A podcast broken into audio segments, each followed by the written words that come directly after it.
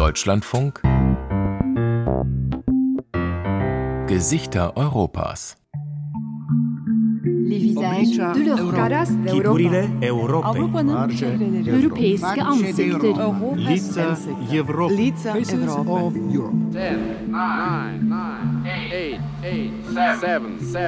Ein Countdown, ein grelles Leuchten, eine Unmenge an Qualm und ein Objekt, das sich senkrecht in den Himmel schiebt.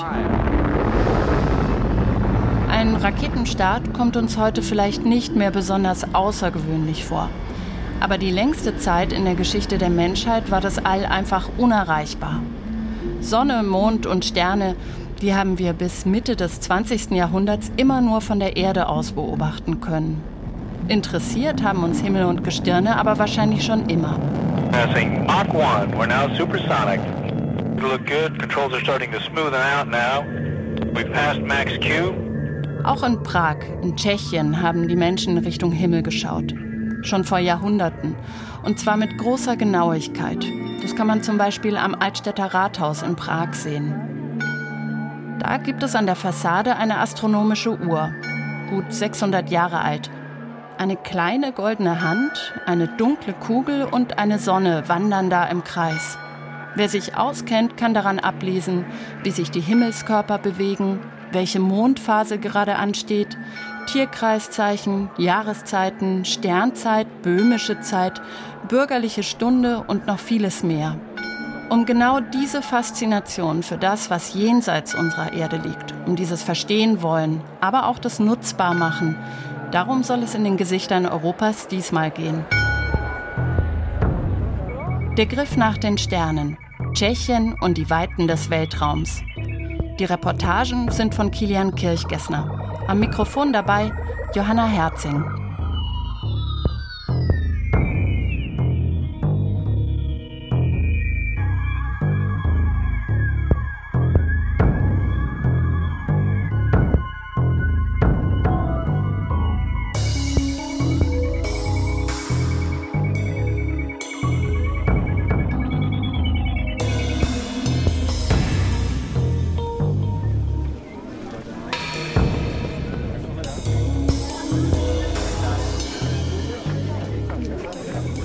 Einer Kindergruppe steht David Czapek, Mitte 40, Vollbart. Die Eltern bilden ein paar Meter entfernt einen Halbkreis um ihn.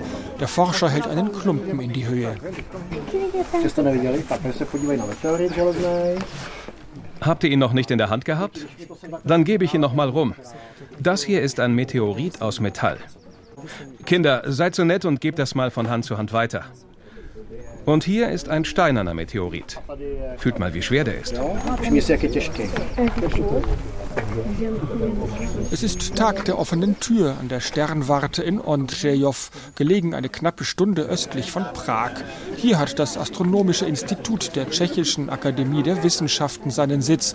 Und eine der Hauptattraktionen beim großen Publikumstag sind die Meteoriten. Ein paar Splitter von ihnen hat David Czapek auf einem Tisch drapiert. Die Kinder beugen sich neugierig darüber. Ich erzähle in der Zwischenzeit schon einmal etwas vom Suchen nach den Meteoriten. Als erstes machen wir eine Analyse, wo genau etwas auf die Erde fällt. Das muss man exakt ausrechnen, denn wir sehen den Meteoriten nicht. In einer Höhe von 20 Kilometern hört er auf zu glühen und fällt dann unsichtbar zur Erde. Zum Berechnen muss man die Windstärke in verschiedenen Höhen kennen. Wenn etwas von der Größe eines Fußballs runterfällt, macht der Wind nicht so viel aus. Aber bei kleineren Steinchen wie diesen hier spielt er eine entscheidende Rolle. Da geht es um mehrere Kilometer Abweichung. Tam je naprosto zásadní, tam ten vítr hraje zásadní roli. No, to může být třeba kilometry.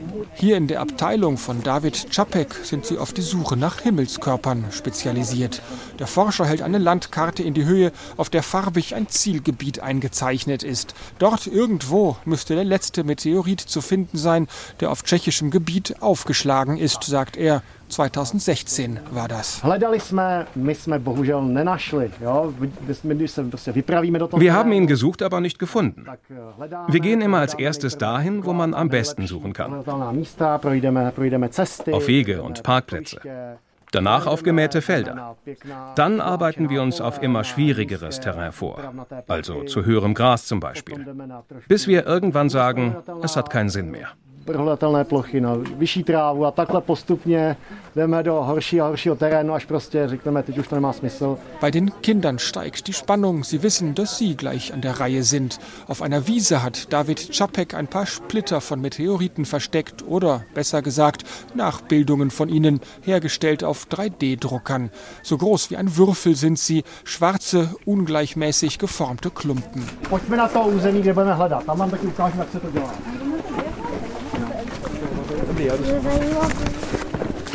Die Gruppe setzt sich in Bewegung. In der Nähe des Suchgebiets hält Chapek an und verrät die Tricks der Meteoritensucher. Tak.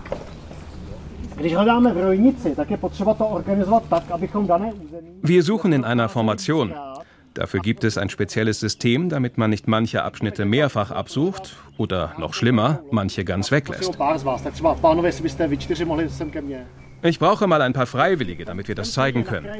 Vielleicht die äh, vier Väter da vorne?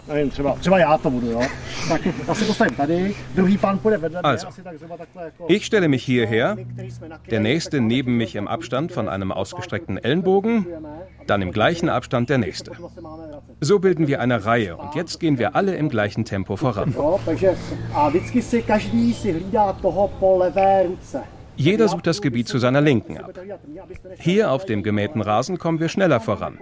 In schlechterem Gelände geht es langsamer. Pomalejc. Jetzt lässt David Czapek die Kinder in Gruppen ausschwärmen, damit sie ein paar Dutzend sorgsam versteckte Meteoritensplitter finden. Eh. Jede Gruppe geht in ihr abgestecktes Gebiet. Was ihr findet, könnt ihr mit nach Hause nehmen. Pavel Suchan steht ein paar Schritte abseits vom Trubel und schmunzelt. Er ist dafür zuständig, die Werbetrommel für die Astronomie zu rühren. Pressesprecher und Kontaktmann für Schulklassen ist er, außerdem natürlich auch Experte für das Weltall. Jetzt beobachtet er, wie die Kinder in ihren Handflächen die kleinen Meteoriten aus dem 3D-Drucker bestaunen, die sie auf der Wiese finden. Za vše musíte poslat za 100 miliony dolarů. Normalerweise muss man für hunderte Millionen Dollar in den Weltraum reisen, um dort Proben zu nehmen. Aber wenn ein Meteorit niedergeht, fliegt einem der Untersuchungsgegenstand direkt unter das Mikroskop. Material aus der Anfangszeit des Sonnensystems. Tatsächlich waren Tschechen die Pioniere beim Suchen nach Meteoriten. Als im Jahr 1959, genau genommen am 7. April um 20 Uhr, 30 Minuten und 21 Sekunden, ein Meteorit von 5,5 Kilogramm auf die Erde stürzte, waren es Forscher von der Sternwarte hier in Ondřejov, die ihn aufspürten. Es ist der weltweit erste Meteorit, der nicht zufällig gefunden wurde, sondern deshalb, weil die Wissenschaftler seine Flugbahn exakt berechnet haben. Er bekam natürlich auch einen Namen. Přibram haben die Forscher den Meteoriten getauft, nach seinem Fundort in Mittelböhmen. Flugbahnen berechnen, das ist bis heute eines der Spezialgebiete der Wissenschaftler hier in Ondřejov. Pavel Suchan.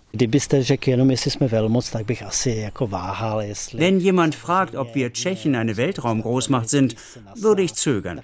Die USA mit der NASA zum Beispiel, die würde ich als Großmacht ansehen.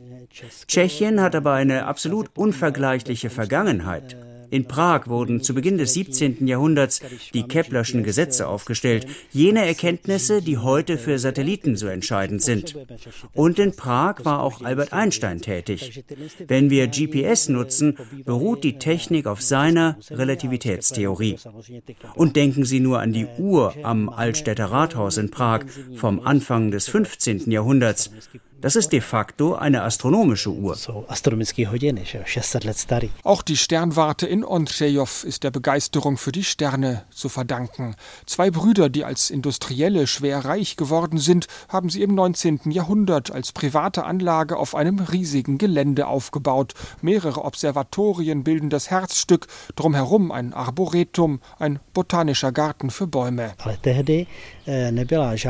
GPS. Damals gab es keine Navigationssysteme, es flogen keine Satelliten und es gab kein Internet. Die erste Aufgabe einer Sternwarte war es also, ihre eigene geografische Lage erstmal exakt festzustellen Das ist schon eine komplexe Aufgabe. Und dann haben sie sich den Sternen und der Sonnenbeobachtung gewidmet. Mit ihren Erkenntnissen sind sie schon damals in der Welt bekannt geworden. Ende der 1920er Jahre schenkten die Familien der Gründer die Anlage schließlich dem Staat, erzählt Pavel Suchan. Und es wird weitergebaut. Immer wieder entstehen neue Observatorien, um mit dem technischen Fortschritt mitzuhalten. Es gibt vier Abteilungen für Sonnenbeobachtungen, für Beobachtungen der interplanetaren Masse, für Sternenphysik sowie für Galaxien und Planetensysteme. Die tschechischen Forscher hätten immer noch einen guten Ruf in der Fachwelt, sagt Suchan. Damit das so bleibt, setzen sie in Ondřejov rechtzeitig auf den Nachwuchs. Die Kinder haben inzwischen die gemähte Wiese abgesucht. Fast alle haben ein paar Splitter der künstlichen Meteoriten eingesammelt. Pavel Suchan. Wir wollen inspirieren. Es geht zwar nicht darum, Zehnjährige hier anzuwerben, aber vielleicht gelingt es uns, ihnen einen Floh ins Ohr zu setzen und sie studieren später etwas in diese Richtung.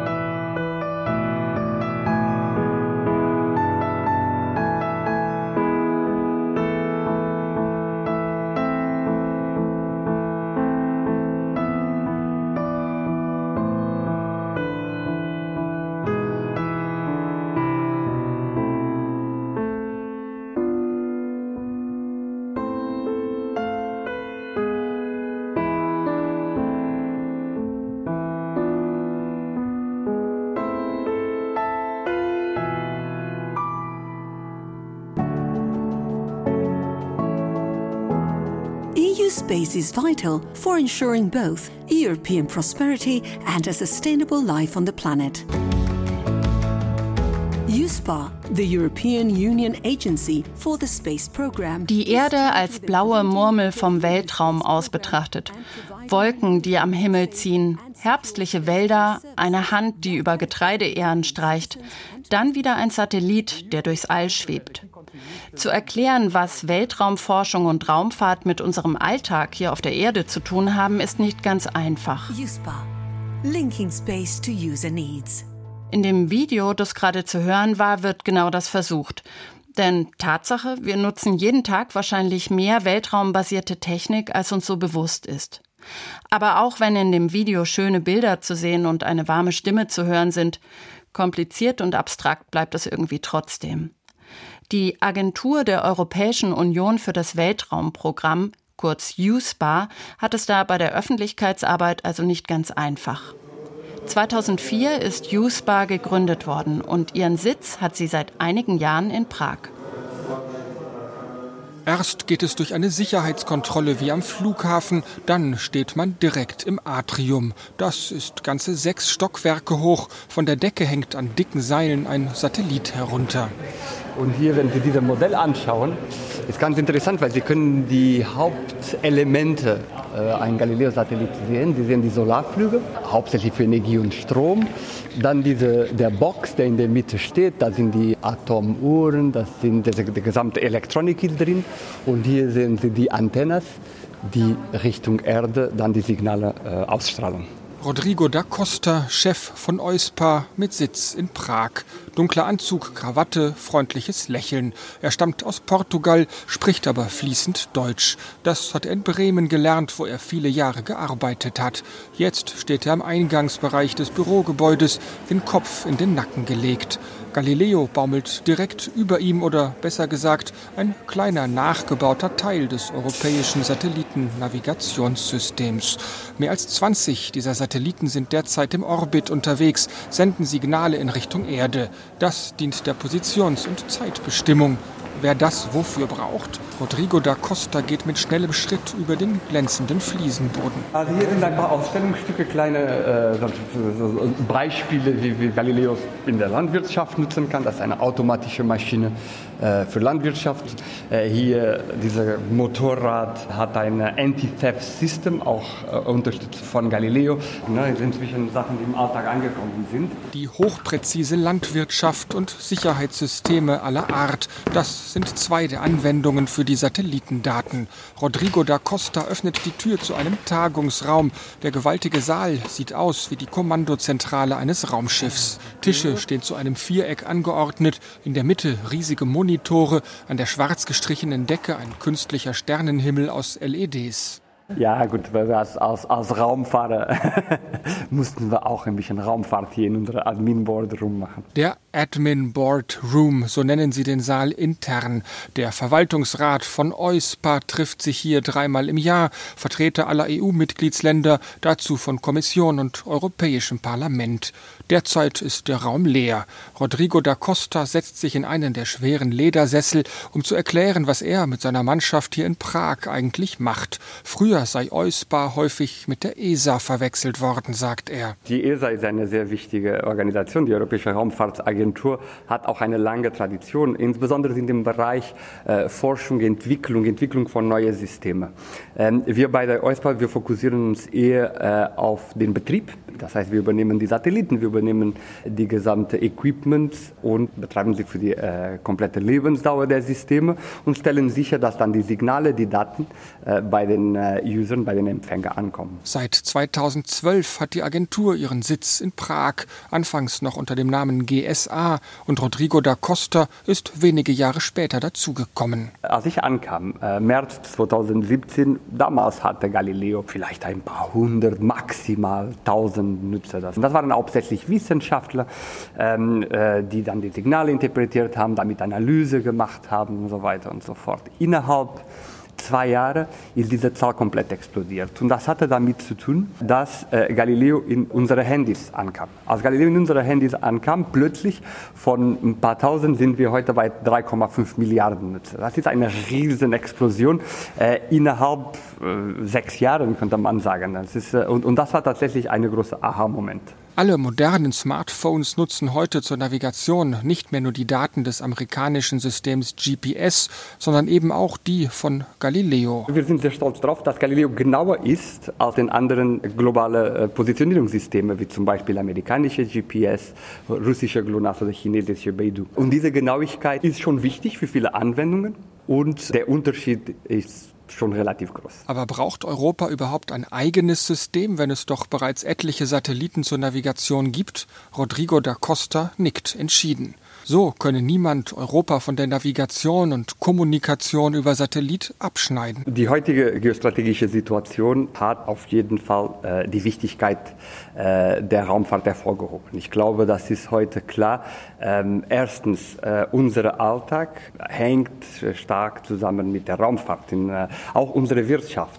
Aber darüber hinaus, die Raumfahrt ist wichtig für unsere Sicherheit sei es im Bereich Disaster Management, äh, sei es im Bereich Feuerwehr, Polizeieinsatz und so weiter. Raumfahrttechnologien spielen einen sehr wichtigen Faktor. Beispiele wie, äh, wie bekomme ich eine, eine Landkarte, die sehr aktuell ist, äh, weil im Fall von Flut ist die Landkarte von gestern oder von vorgestern nicht mehr zu nutzen. Ich brauche eine, eine, eine Landkarte heute. Dafür ist die Raumfahrt sehr wichtig. Die Erdbeobachtungssatelliten können das erstellen.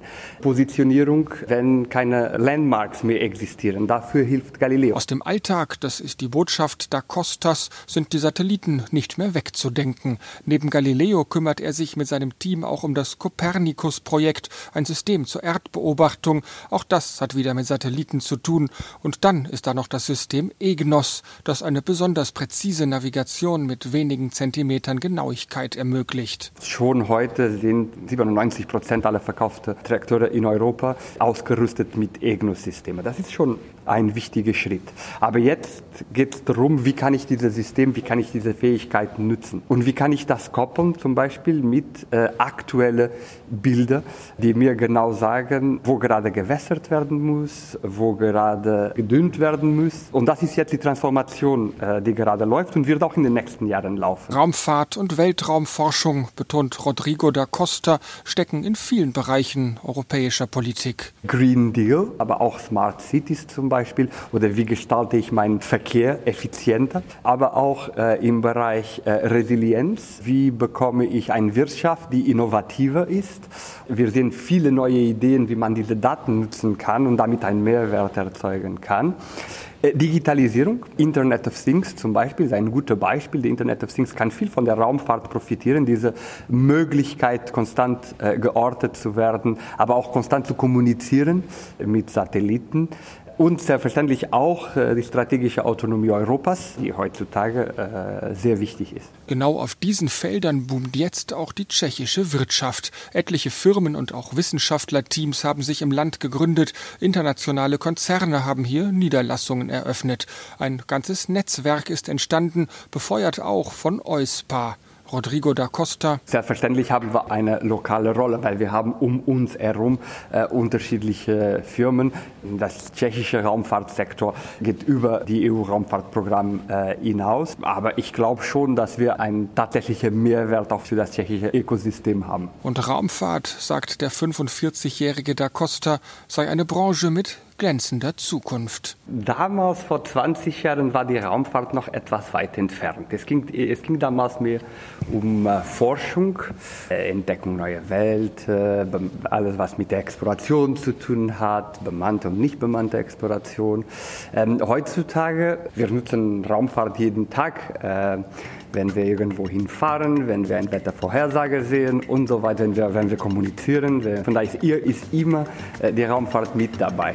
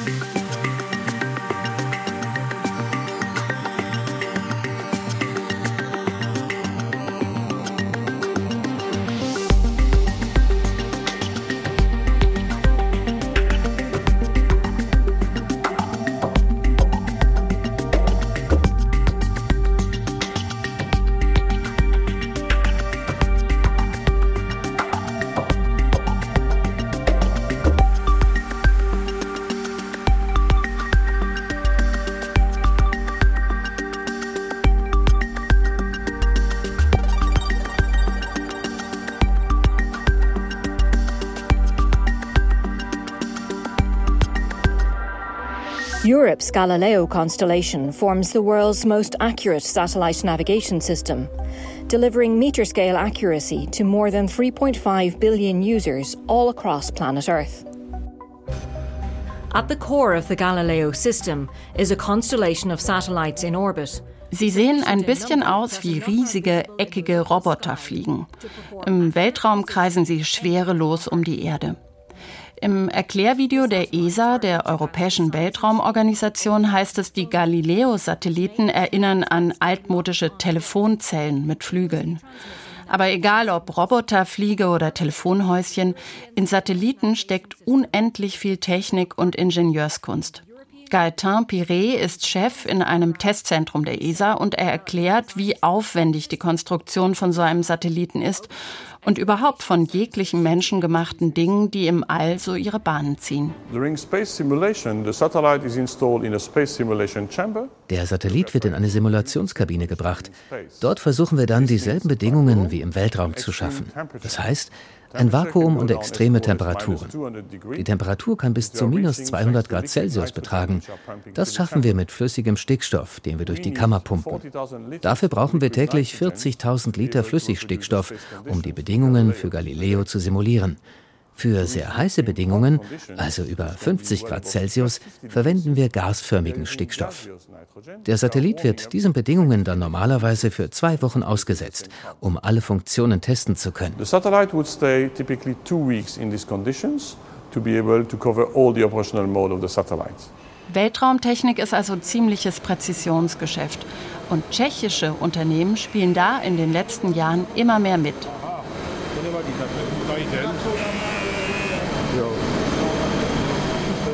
Hier zwischen den schweren Maschinen fühlt sich Pavel Sobotka am wohlsten. Im Rentenalter ist er Ingenieur und als Chef immer im Einsatz. Jedem Mitarbeiter in der großen Fabrikhalle nickt er beim Vorbeigehen kurz zu. Die meisten Maschinen aber arbeiten vollautomatisch und ohne menschliche Bedienung. Vor einer Kiste bleibt er stehen und holt ein metallisch glänzendes Teil heraus, halb so groß wie ein Schuhkarton. Nur zu Ihrer Information. So ein Teil kostet 4000 Euro, ein einziges davon. Nehmen Sie es mal in die Hand, aber lassen Sie es nicht fallen. Merken Sie, wie leicht es ist. Metallisch kühl fühlt sich das Teil an. Es besteht aus Titan, einem besonders stabilen und leichten Metall. Es ist das Herzstück eines Scharniers, das in einen Satelliten eingebaut wird. An jeder der Maschinen hier in der Halle stehen Kisten, in denen Arbeiter die fertigen Bauteile sorgfältig ablegen. Zu jedem dieser metallisch glänzenden Produkte kann Pavel Sobotka eine Geschichte erzählen, denn so unscheinbar die Teile auch aussehen, es sind Hightech-Entwicklungen und für die ist seine Firma Frentec in Brünn bekannt. Unser großer Vorteil ist, dass wir die Fähigkeit haben, alles selbst herzustellen. Die meisten der Maschinen, die Sie hier sehen, arbeiten für den Bereich Luftfahrt. Aber wir haben spezielle Bereiche, in denen wir nur für die Raumfahrt arbeiten. Die tschechische Branche profitiert von zwei Entwicklungen. Zum einen gibt es im Land eine lange Erfahrung mit der industriellen Produktion und zum anderen wegen der Forschung viel Raumfahrt-Know-how. Beides fließt jetzt zusammen. Davon profitiert auch Pavel Sobotka mit seiner Brünner Firma. Er zeigt auf eine Maschine, aus der dumpfe Geräusche kommen. Können Sie sich vorstellen, was da für Geld drin steckt? Wir haben das alles aus eigener Tasche finanziert. Die Maschine hier zum Beispiel kann auf Mikrometer präzise arbeiten. Ihr Preis lag bei 540.000 Euro. An ihr stellen wir auch Produkte für die Raumfahrt her.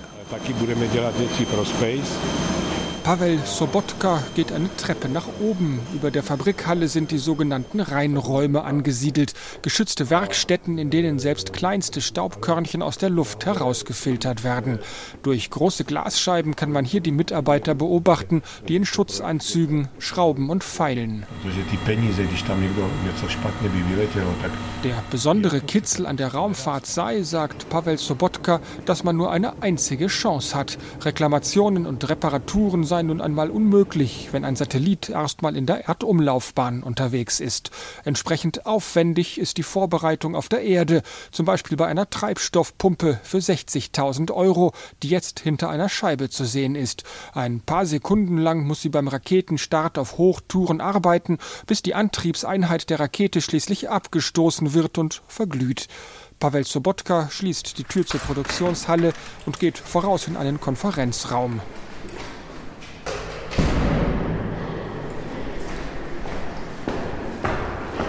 Als er in den 1990er Jahren seine Firma gründete, war sie eigentlich auf Medizintechnik spezialisiert. Er schmunzelt. Das war wie in einem Märchen, die ganze Geschichte. Im Jahr 1998 haben mich zwei Herren von Airbus besucht und mir eine Zusammenarbeit angeboten. Ich kannte sie nicht, habe mich nirgendwo gemeldet. Die haben uns irgendwie gefunden. Ich weiß bis heute nicht wie. Sie kamen also vorbei und haben mir ein Paket mit technischen Zeichnungen und Modellen dargelassen und gesagt, dafür hätten sie sie gern ein Angebot. Von der Luftfahrt hatte der junge Ingenieur damals keine Ahnung, geschweige denn von der Raumfahrt. Aber genau das, sagt Pavel Sobotka, hätte ihm daran gefallen. Heute ist er eigentlich schon im Rentenalter, aber er ist eben auch Firmenpatriarch. Er trägt Maßanzug, am Handgelenk eine teure Uhr und wenn er durch seine Firma geht, wird er überall mit Ehrerbietung gegrüßt. Die Chance damals mit Airbus ergriff er. Ein Probeauftrag war es wohl gewesen, erinnert er sich, technisch nicht allzu komplex. Als die junge Firma in Tschechien diese erste Prüfung bestanden hatte, folgten bald die nächsten Aufträge für zunehmend schwierigere Teile. Frentec durchlief etliche Zertifizierungsverfahren, stieg technisch in höhere Ligen auf und irgendwann nahm die Firma neben der Luftfahrt auch die Raumfahrt ins Visier.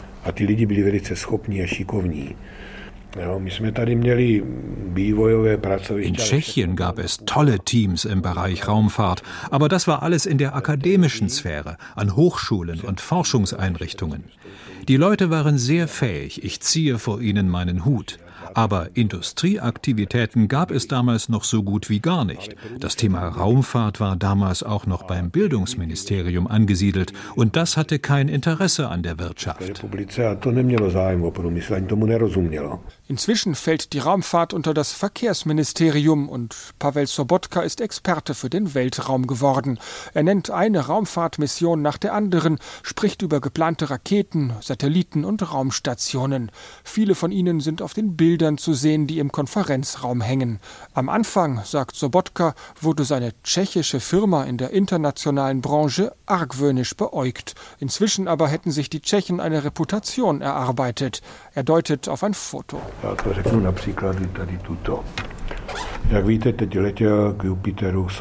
Ich erkläre Ihnen das an diesem Beispiel hier.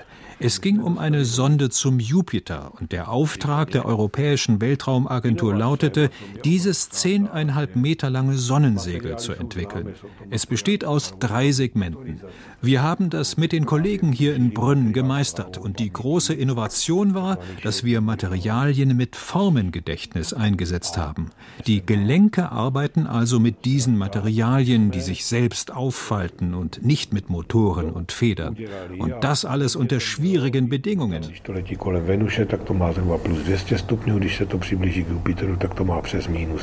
Was Sie sich hier unten ausdenken, das könnte schon bald hoch über Brünn in der Umlauf Laufbahn unterwegs sein.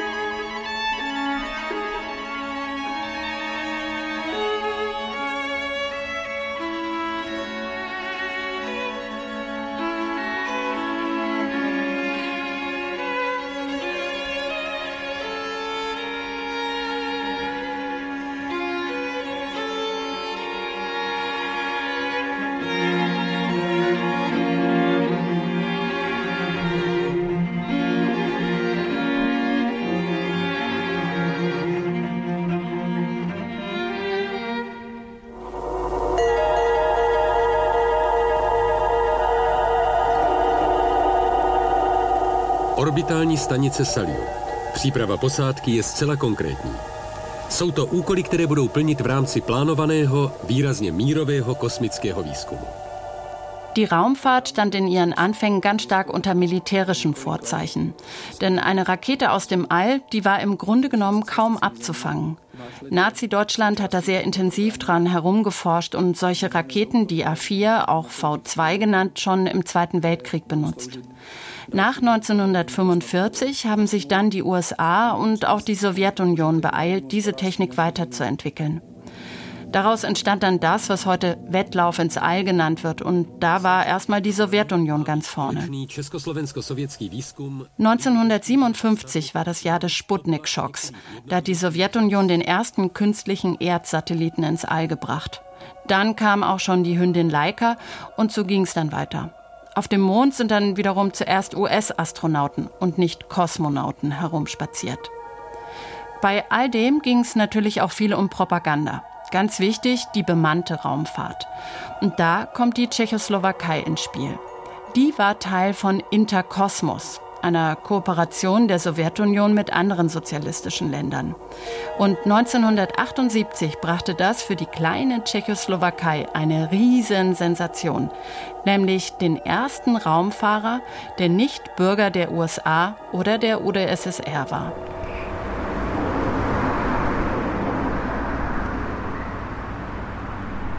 Ein Militärflughafen am Rand von Prag. Hinter dem hohen Zaun entlang einer Ausfallstraße steht ein Pförtnerhäuschen. Ja. Miro! Miro, du hast Besuch! Warten Sie einen Moment, er kommt gleich. Miroslav Kohl ist Chef des Museums Gbeli, das die tschechische Armee betreibt. Nach ein paar Minuten kommt er aus dem Haus. Ein kräftiger Mann in seinen 50ern. Er trägt ein legeres T-Shirt.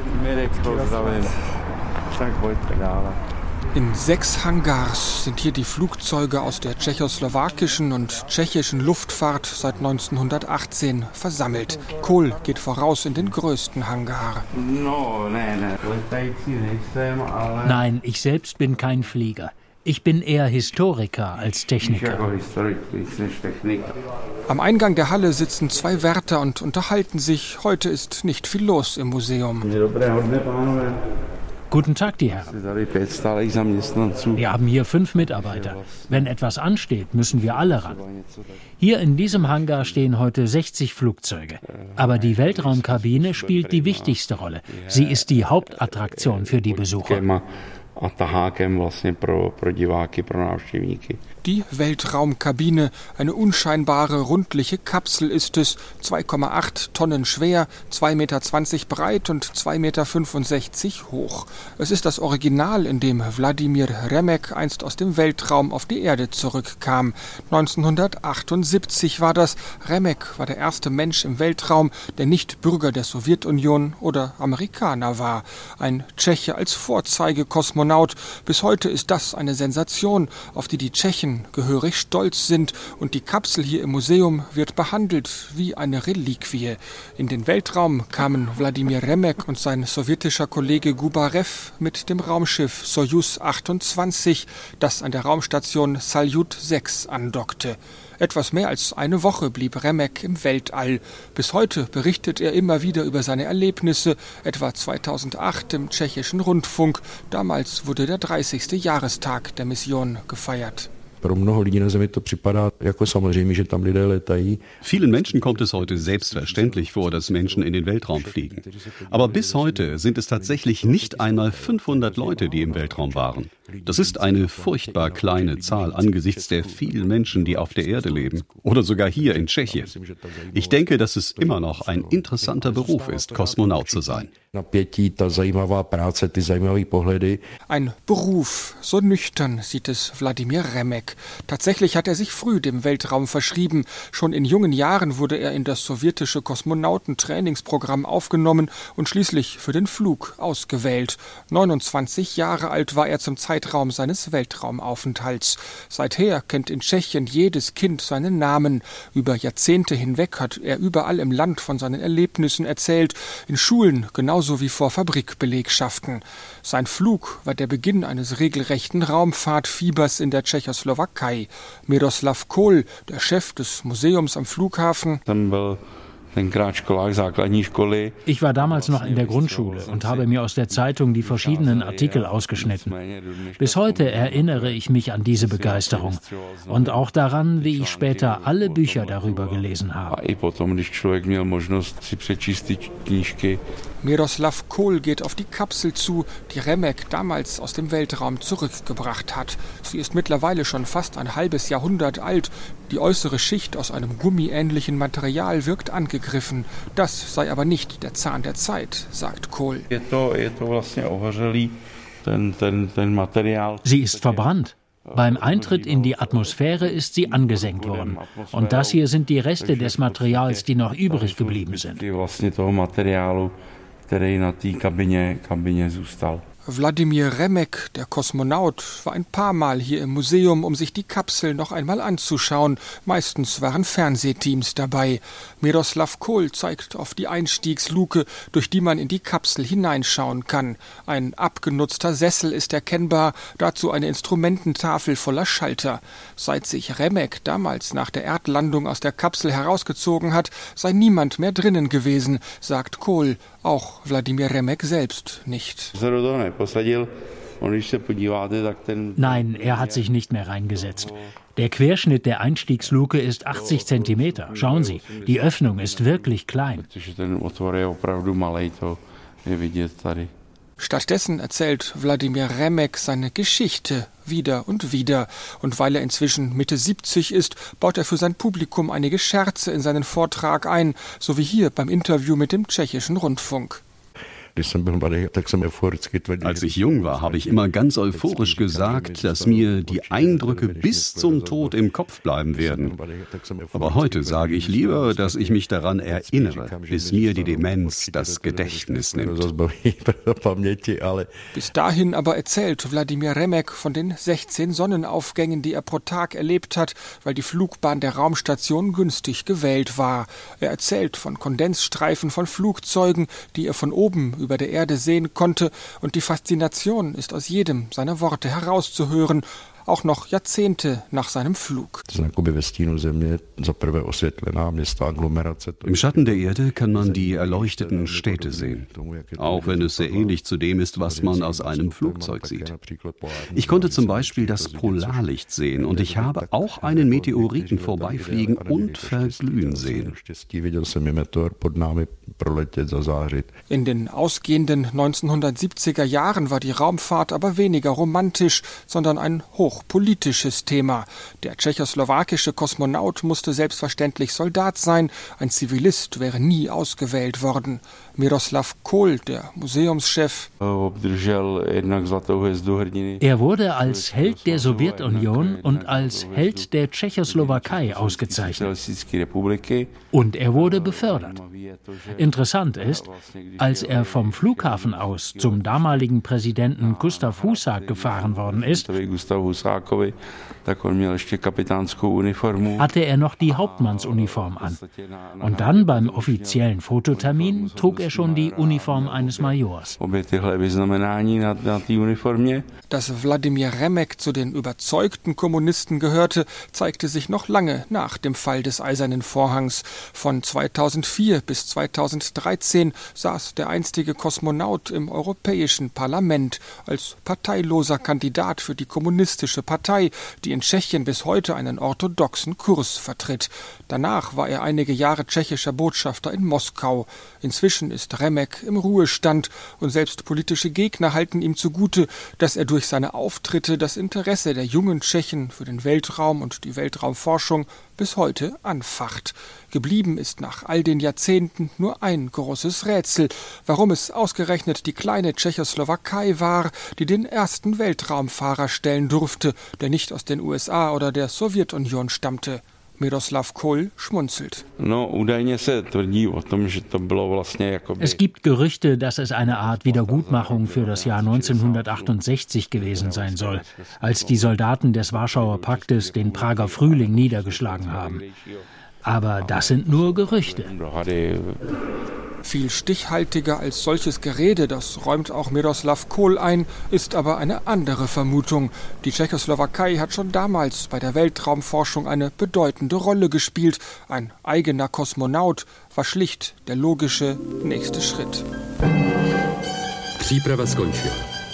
Nadešel den, kdy s novými internacionálními úkoly mírového kosmického programu odstartovali hrdina Svazu sovětských socialistických republik plukovník Alexej Alexandrovič Gubarjev a vojenský pilot Československé lidové armády inženýr Vladimír Remek.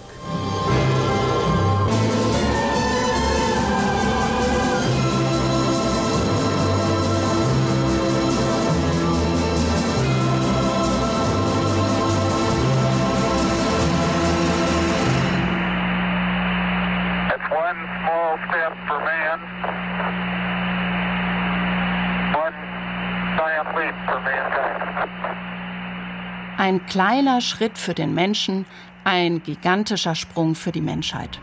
Die Euphorie und die Begeisterung, die Neil Armstrong ausgelöst hat, als er am 21. Juli 1969 als erster Mensch den Mond betreten hat, das lässt sich kaum beschreiben. Um die 600 Millionen Menschen haben sich das damals live im Fernsehen angeschaut. Und auch wenn das alles lange her ist, die Raumfahrtmission Apollo 11 ist in die Geschichte eingegangen und inspiriert bis heute. Auch den Nachwuchs in der Weltraumbranche im tschechischen Brünn. Hier hat die Europäische Raumfahrtorganisation ESA, der Tschechien 2008 beigetreten ist, ein Gründerzentrum eingerichtet. Vom Hauptbahnhof in Brünn fährt die Straßenbahn immer weiter raus aus der Stadt. Prachtvoll und historisch ist Brünn in seinem Zentrum. Draußen wird die Stadt jünger und moderner. Zastávka Technické Museum.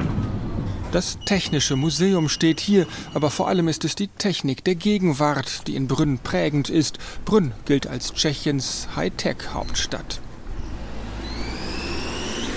Ein Campus der Technischen Universität liegt hier. An den neun Bürogebäuden prangen die Namen von großen internationalen IT-Firmen. In einem von ihnen hat das sogenannte Innovationszentrum für Gründer seinen Sitz. Das ist die Welt von Veronika Maschinova. No, já bych řekla tak jako, Die Atmosphäre hier ist sehr von Startups geprägt. Sie ist innovativ. Es herrscht viel Forschergeist. Naja, und freundschaftlich ist sie auch. Wir sind schließlich in Südmähren. Um uns herum gibt es viele größere, etablierte Firmen, aber vor allem jede Menge Startups.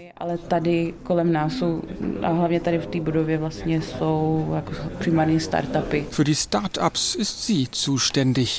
Veronika Maschinova leitet hier einen sogenannten Inkubator. Neu gegründete Unternehmen bekommen hier Büroräume und allerhand weitere Unterstützung, damit sie die schwierige Startphase überstehen und schnell wachsen. Zielgruppe sind Firmen, die sich mit dem Weltraum beschäftigen. Veronika Maschinova hat es meistens mit ihrer eigenen Generation zu tun. Viele der Gründer sind in ihren 30ern. Maschinova geht voran durch das Innovationszentrum. Große Räume mit Glaswänden gibt es hier, Designermöbel, eine professionelle Kaffeemaschine. Hier haben wir unser großes Open Space Büro. Im Stockwerk über uns gibt es auch kleinere Zimmer. Wir können ja mal zu Michal rübergehen. Ich habe einen Konferenzraum für uns reserviert. Michal Kunesch ist ihr Kollege aus Prag, der für ein paar dienstliche Termine angereist ist. ESA-BIC heißt das Unterstützungsprogramm, an dem beide arbeiten. Es gehört zur Europäischen Raumfahrtagentur ESA. Ähnliche Inkubatoren gibt es in allen ESA-Mitgliedsländern. In Tschechien, sagt Michal Kunesch, gäbe es aber eine Besonderheit. Wir sind kein so großes Land. In der Branche kennen wir uns alle, das macht die Zusammenarbeit viel einfacher. Und dann gibt es noch den Sitz von USPA in Prag. Viele ausländische Firmen und auch Start-ups haben deshalb Interesse an Tschechien.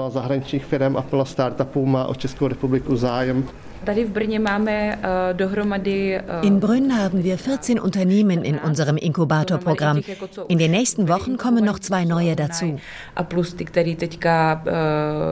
Inkubovat. Veronika Maschinova und Michael Kunesch wollen künftige Projekte absprechen und mit anderen Experten eine Reihe von Ideen durchgehen. Es klopft an der Tür, der erste der Gäste kommt in den Raum. Martina Eliáš je z je jeden z našich jako hodně úspěšných. Maptyler ist eines von unseren sehr erfolgreichen Start-ups. Die haben wir vor ein paar Jahren bei uns im Programm gehabt. Heute gehören sie zu den Alumni. Es ist eine der Erfolgsgeschichten aus der jungen tschechischen Raumfahrtbranche. Martin Eliáš sitzt im Management von Maptyler und an die Frage, was die Firma eigentlich mache, hat er sich schon längst gewöhnt. Ehrlich gesagt, ich erkläre das ziemlich häufig. Manchmal abends, wenn jemand fragt, was ich so mache, da ist das oft ein großes Thema. Ich bin aber auch auf Konferenzen unterwegs. Und immer denke ich mir, ich muss das so erklären, wie ich es meiner Oma erklären würde.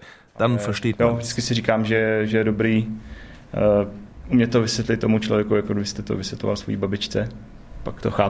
MapTiler ist ein Landkartendienstleister und eines der Beispiele dafür, wie eine IT-Firma die Daten von den europäischen Satelliten nutzen kann. Die stehen Interessenten frei zur Verfügung. Wir nutzen Bilder von Sentinel-2. Das sind zwei ESA-Satelliten, die 14 Mal am Tag über die Erde fliegen. Sie machen lauter einzelne Aufnahmen von der Welt. Wir haben 180 Terabytes an Bilddaten bekommen, die wir mit unserem Algorithmus bearbeitet haben. Die Bilder hatten insgesamt 327 Trillionen Pixel. Jeder Pixel entspricht einer Fläche von 10 mal 10 Metern auf der Erde. Znázorňuje 10x10 metrů bod na té zemi. Wie Mosaiksteine kann man sich das vorstellen, sagt Eliasch. Die Abermillionen von Steinchen setzt die Software von MapTiler wieder zu einem großen Bild der Erde zusammen. Und zwar so, dass automatisch solche Fotos ersetzt werden, auf denen zum Beispiel gerade eine Wolke die Sicht auf die Erde verdeckt. Diese Daten bereiten sie für ihre Kunden auf, ganz so wie die sie brauchen. Eisenbahngesellschaften zum Beispiel, die ihren Fahrgästen während der Fahrt anzeigen, wo auf der Strecke sich der Zug gerade befindet gemeldet. Katasterämter auf aller Welt gehören zu den Kunden, meteorologische Dienste nutzen die Karten der tschechischen Firma und etliche andere Unternehmen. Wenn mir vor sechs Jahren, als ich bei WebTiler eingestiegen bin, jemand gesagt hätte, dass ich mit Google um Kunden kämpfen würde, hätte ich ihn für verrückt erklärt. Aber jetzt ist es echt so. Man biete ähnliche Dienste an wie der Marktführer Google Maps, erklärt Martin Eliasch, nur eben individueller auf die einzelnen Kunden zugeschnitten. Mehr als 50 Leute arbeiten heute für die Brünner Firma, die meisten von ihnen sind IT-Spezialisten, die mit ihren Algorithmen die gewaltigen Datenmengen von den Satelliten in handliche Portionen herunterrechnen. Wir sind in der Lage, den ganzen Globus in einer 500 Gigabyte Datei zu speichern. Das ist eine Satellitenkarte der Erde, die auf einen kleinen USB-Stick passt. Jo, satelitní mapy, které se dneska už vejde na, na malou flešku. 350 Millionen Menschen sehen jeden Monat die Karten von MapTiler, sagt Martin Eliasch. Die allermeisten von ihnen wissen nicht, dass hinter den Karten seine kleine Firma aus Brünn steckt. Beispiele wie jenes von Map Tyler gibt es hier im Brünner Gründerzentrum zuhauf. Manche nutzen die Satellitendaten, um Traktoren oder selbstfahrende Roboter in der Landwirtschaft zu steuern. Andere berechnen anhand von Informationen über das Wetter und die Wellen eine Route für Frachtschiffe, damit sie mit möglichst wenig Treibstoff über die Ozeane kommen.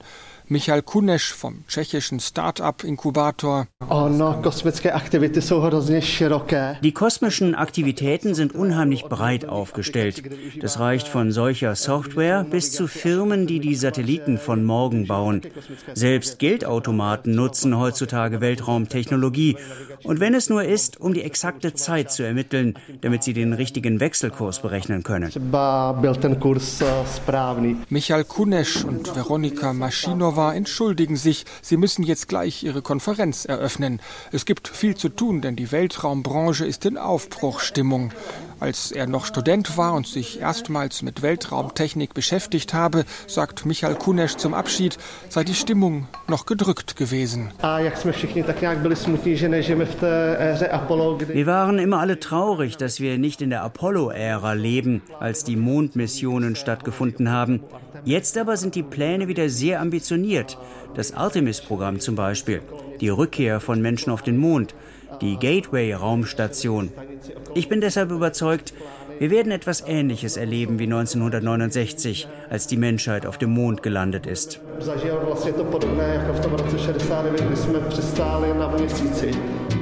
měsíc